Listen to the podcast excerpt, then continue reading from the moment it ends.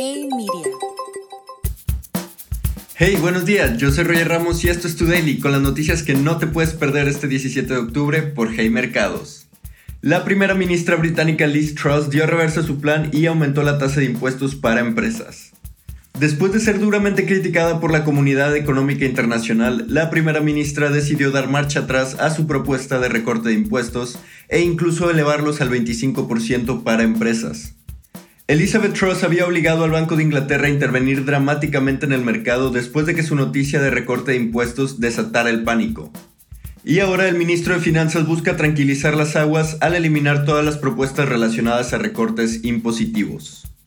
Y ahora con noticias estadounidenses, los principales bancos de Estados Unidos están felices después de reportar sus resultados trimestrales. A Bank of America le fue mejor de lo que los expertos esperaban, pues logró superar sus proyecciones en ingresos y en utilidad neta. Lo mismo pasó con JP Morgan, Wells Fargo y Citigroup, pues mayores tasas de interés han disparado los ingresos por créditos.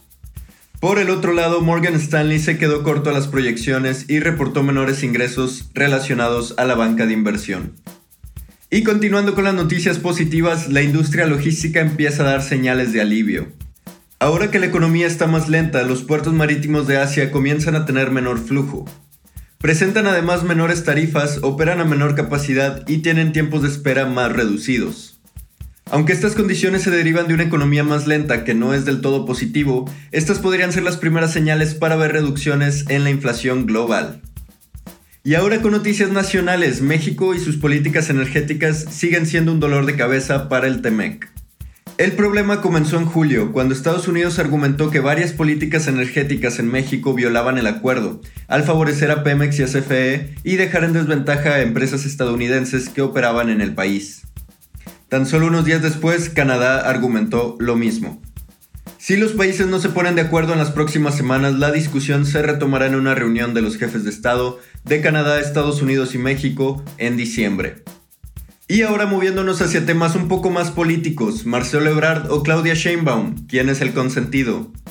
Una encuesta del periódico El Financiero arrojó que ambos aspirantes llegaron a un apoyo de 27% para ser candidatos por el partido de Morena para la presidencia del siguiente sexenio. Y la carrera está bastante reñida, pues dentro del mismo partido, Sheinbaum se mantiene un punto porcentual por encima de Ebrard. Aún le quedan dos años en el poder a nuestro presidente, pero los aspirantes ya levantan la mano desde hace unos meses. Y esas fueron las noticias que no te podías perder el día de hoy, 17 de octubre. Yo soy Roger Ramos, te deseo un gran inicio de semana. Esto fue tu Daily por Hey Mercados.